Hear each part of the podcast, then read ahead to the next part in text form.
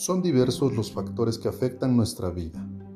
Uno de ellos es nuestro entorno, donde vivimos, qué clase de padres tenemos, a qué escuelas asistimos, quiénes son nuestros amigos.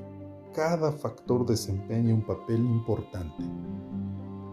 Otro factor determinante tiene que ver con los acontecimientos de nuestra vida.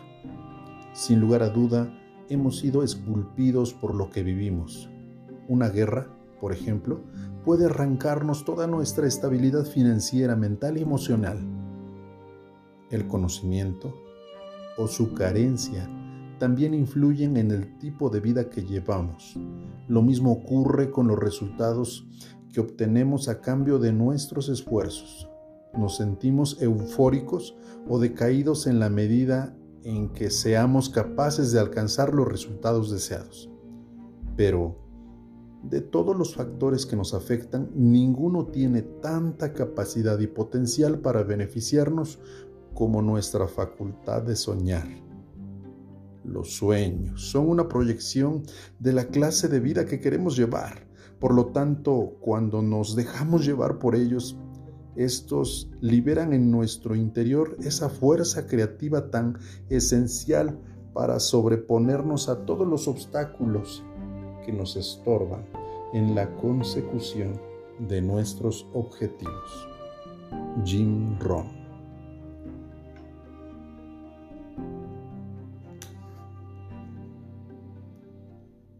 De niño soñé con ser astronauta, quizá porque desde entonces traía tatuado en mi subconsciente una misión por cumplir en este mundo traía asignadas las instrucciones para coordinar una misión súper importante como piloto sideral.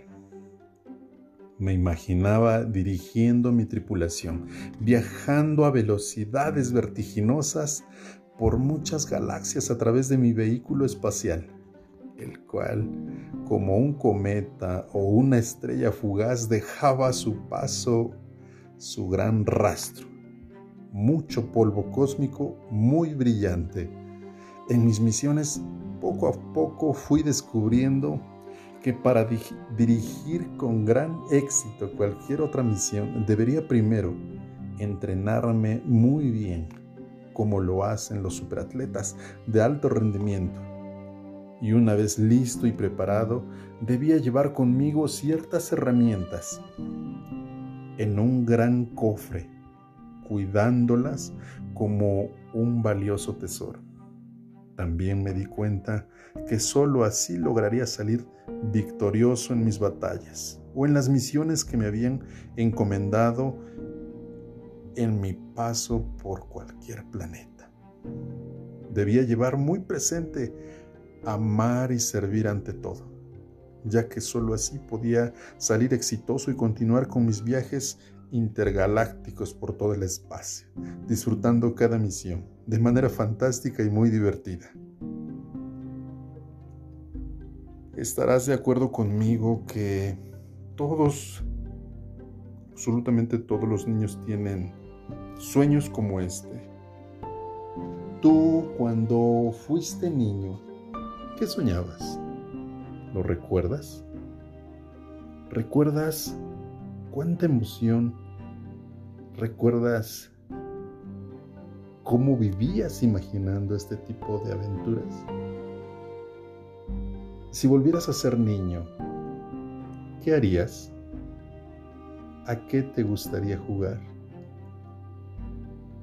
Quizá a través de un ejercicio de introspección logres recordar cuáles eran los programas que te gustaban, qué es lo que extrañabas más de esa época cómo eras y en quién te querías convertir. ¿Recuerdas cuáles eran tus miedos? Te aseguro que este ejercicio te ayudará a comprender los intereses de tus hijos, sus gustos, sus retos y la manera como ven la vida. Te he narrado cómo desde muy pequeño comenzó a brotar en mí el interés por dibujar y muchas veces pinté casi toda la pared de mi casa. Estando en la escuela primaria tuve la oportunidad de participar en un concurso escolar de dibujo. ¿Lo recuerdas? En donde conocí otras técnicas, fondo, relieve, sombras, blanco y negro y diversos efectos en los colores, los cuales después apliqué. Me atreví a experimentar esos conocimientos y a ponerlos en práctica venciendo mis miedos. ¿Recuerdas que te dije que alrededor de los 10 años ya había realizado mi primera exposición de dibujos? Diseñarlos y crearlos para mí significó algo fantástico, magnífico, mágico. Me resultaba muy divertido. Es a los 12 años de edad cuando creo mis primeras obras, con una enorme habilidad expresiva, y es precisamente en esta edad en donde por la falta de orientación y motivación, por cultivar esta sensibilidad de mi expresión artística, debido al entorno que existía en ese momento, es cuando decido abandonar por 33 años esta práctica del dibujo.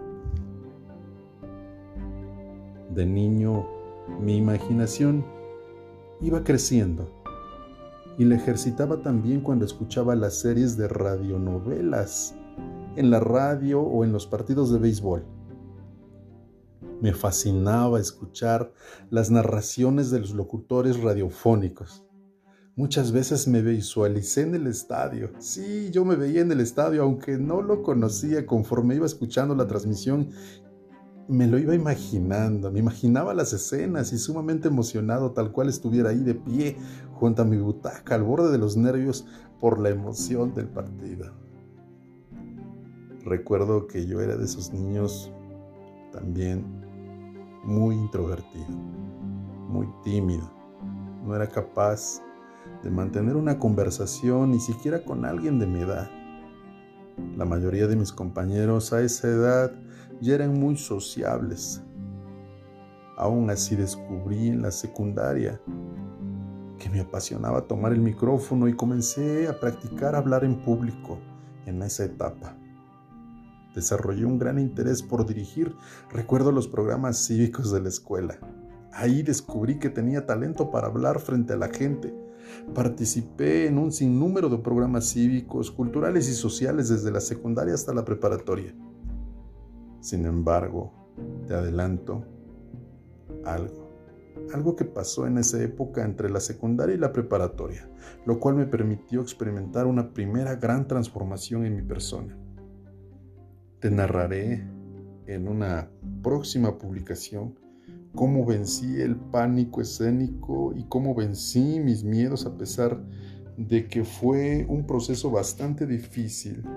Tomar la decisión de atreverme a hacerlo me llevó a estar parado frente a un grupo de personas dirigiendo asambleas con padres de familia tan solo, imagínate, tan solo tenía 15 años, sí, 15 años.